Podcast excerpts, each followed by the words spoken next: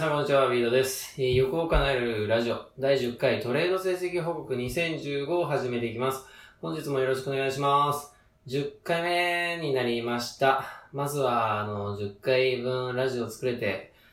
自分お疲れさんっていう感じです。えーこの欲を叶えるラジオでは、えー20歳の時、20歳くらいの時ですね、え当時付き合っていた彼女に結婚したいって言われた時に、いやー、遊ぶお金とか全然足りなくないかなっていうのと、将来子供できたりして家族を養っていけるのかって考えた時に、会社の給料だけでは絶対無理というふうに結論を出した自分が株式市場から利益をいただきながら会社員プラスアルファでお金を稼ぐと生活が豊かになるよっていうことを発信しつつ着実に日々コツコツ積み上げて経済的自立を果たす男のラジオです。それじゃあ今日もゆるーく始めていきます。今日は5年前の2015年のトレード成績報告をしていきたいと思います。トレード始めて3年目の話。この年は自分にとって人生が変わる1年でした。本当に刺激が強かったです。誰でも人生の転機ってあると思うんですけど、えー今回は自分の体験談を話していきたいと思います。今日の目次は5つ。株を勉強しに東京へ。全国の化け物との交流。鬼のデイトレ修行。2015年トレード成績。最後にという流れで、えー話していきたいと思います。まず、株を勉強しに東京へということなんですけども、株式投資の調べ物をしていて、かなり作り込まれた勉強になるサイトがありました。そのサイトの管理人の方がトレードの学校をやってるってことで、えーこれはチャンスかもしれないと思って、早速東京に、えーそのスクールのですね、えー説明会に行きました。管理人さんはすごい真面目そうな人で、うーん、少しコミュ障な感じがあったんですけど、とてつもない、なん、なんていうんですかね、なんか独特の熱意っていうのが伝わってきましたね。で、嘘はついてなさそうで、うん、まあ入るしかないかっていうことで、入って、自分にとってね、当時の自分にとって、えは大きかった、え金額払って、東京に通い始めることにしめしました。講義代とか、え新幹線などの交通費、そしてたまに泊まってたので宿泊費、えーそして、うん、その勉強会後に、え飲み会とかあったので、それらを含めて、えトータルでは100万円くらい、えー使いました。100万円の投資をしていました。で2週間くらいに1回東京に通って勉強会に参加をするような感じでした。で、すごい毎回、うん課題が大量にあって、えー読書とレポート、で、手書きでチャート作れとか、あのーすごい課題が多くてですね、本当に。毎日寝不足で、えー取り組んだりしてました。で、このトレードの、うん、スクールですね、には、えー自分以外にもですね、約10人ぐらい、えー参加者がいて、これがですね、全員が、まあ、とんでもない化け物たちだったんですね。で、どういう、どういった人たちだったかっていうと、あの、旧帝国大出身の、まあ、トレーダーさんとか、えー会計士、で、上場企業の幹部の人とか、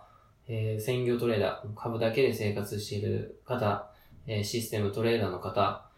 そしてプログラマ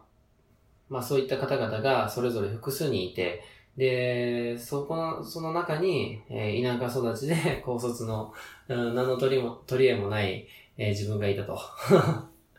いう感じで、もう場違いにも程がありましたね。うん、でも、あのーそんなこと関係ないですよね。もうこっちはね、あのまあ、100万ぐらいお金使うわけですからね。で、自分はですね、この、えートレードのですね、そのスクールで人生変えてやるって本気で思ってたんで、えー参加者の、うん、皆さんと積極的にコミュニケーションを取って、えー個別的、あの、個別で、あの、ご飯行きませんかって声かけたりして、えーいろいろお話聞かせてもらったり、えー勉強させてもらったり、えーしてました。で、皆さんですね、すごいいい人、うん、ばっかりで、えーまあ、優しいんですけど、うん、厳しいところもあったりして、えーすごく丁寧に教えていただくことができました。で、このスクールでは何やってたかっていうと、あの、とにかくデイトレやらされてたんですね。とにかくもう毎日デイトレさせられるっていう、あの、そういう感じだったんですね。まずやれと。まずデイトレをやれと。そういう感じですね。はい。で、デイトレは、えどういったことをするかっていうと、人間の心理を読む、需給を読むトレードをやってたんですね。で、毎、もう必ず毎営業日やるんです、トレードを。うん、必ずやって、で、夜になぜそのトレードをやったかっていうのを、その参加者10人ぐらいでディスカッションを行うというのを、うん、やってました。で、この修行でですね、もう、受給っていうのを、うん、まあ、深く理解できたなっていうふうには、あの、思っていて、それは今のトレードにも、うん、かなり活かすことができています。で、トレードする、その対象の銘柄に参加しているすべてのプレイヤーがどういった思惑で参加しているのかっていうのを、えー毎日すごく深く考えるわけですね。で、それを考えることによって、あの、トレーダーとしてのね、あの、レベルをかなり大きく、えー飛躍するきっかけに、えーなったと感じてます。で、この年の2015年のトレード成績としては、えーこの年からですね、自分はやっと、あの、年間の収支がですね、7桁、えーを超えてくるようになりました。えー、だ、だいたいですね、売買代金で言うと2億円ぐらいしか、まあ、なかったんですけど、まあ、年初来パフォーマンス、この年は、えー、プラス50.53%でしたね。えー、税引き前ですけど、50.53%でした。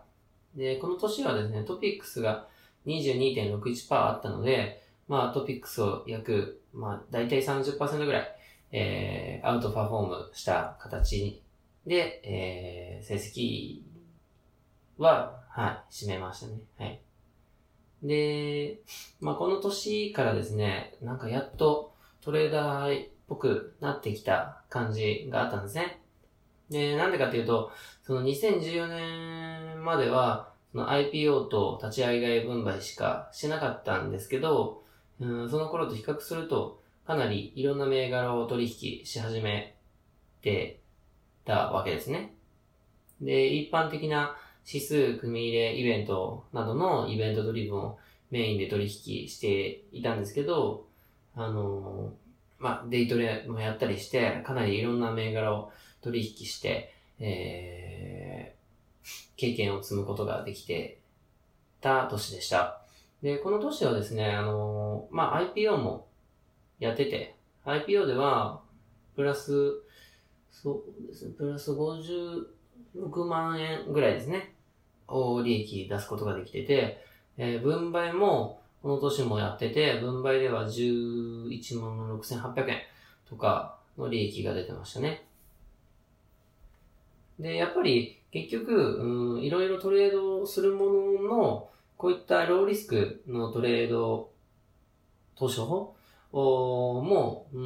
ん、コツコツやってたわけですね。で、こういったローリスクのトレトレ投資でも、うん、結局合計すると70万円弱ぐらい取ってるので、えっ、と、普通の会社員の人からしたりすると、うん、まあ十分利益出てるようには感じるんじゃないですかね。で、えー最後にってことなんですけど、もうこの投資はですね、あの人生で本当にこれほどウキウキワクワクしてたことは正直ないですね。えー、本当にあんなに頭使ってたことないし、毎日あんなに興奮してたことないんですよ。で、この時、投資で、まあその、勉強代とか、えー交通費含めて、えー100万円ぐらい使いましたけど、その100万円の投資っていうのは、えー本当にとんでもなく、まあ安かったなと思います。で、この時の、まあ、5年前ですね、の当時の資金から、えー現時点2020年の、うん、今の時点で約資産としては、えー5倍ぐらいに増え、増やすことができているので、うん。まあ、その結果からしても、100万円の投資っていうのいうのは本当に安かったと感じてます。で、自分の成長できる環境に身を置くことっていうのは本当に重要だなっていうふうに、えー思っていて、自分の目指す先にいる方々との、えー、コンタクトっていうのは、あの、コンフォートゾーンを何段階にも上に引き上げるんですよ。で、これどういうことかっていうと、あの、その時の経験から自分の中でトレードで稼ぐことっていうのは当たり前なんですね。で、かつ将来その奥の資産を築くっていうことについても、もう全く疑いがない状態なんですね。で、周りにそういう人たちが普通にいたんで、もうそれが普通になっちゃうんですね。で、何も知らない、えー、人が僕のこの話を聞くと、あの、バカじゃないのっていうか、頭お前大丈夫かって、えー、正直思うんですよ。まあそういう、もうこの異常な、あのー、マインドセットなんですよ。でも、そういった経験から一般的には異常だったことが、もうあの時から自分の中で普通になってるんですね。で、何か目指す先がある人っていうのは、そういう場に一度でもいいんで飛び込んでみるといいと思います。で、子供の時のように、えー、ワクワクドキドキするような、そういった感覚を、あの、思い出すかもしれません。はい。ということで、えー、10回目の配信はここまでです。えー、こんな感じで、横岡なるラジオっていうのを YouTube と Podcast で流します。横岡なるブログっていうのを書いてるので、よかったら見てください。Twitter もそんなに更新してないですけど、よかったらこうフォローしてください。えー、これからもゆるーく適当にやっていきます。以上です。また次回お会いしましょう。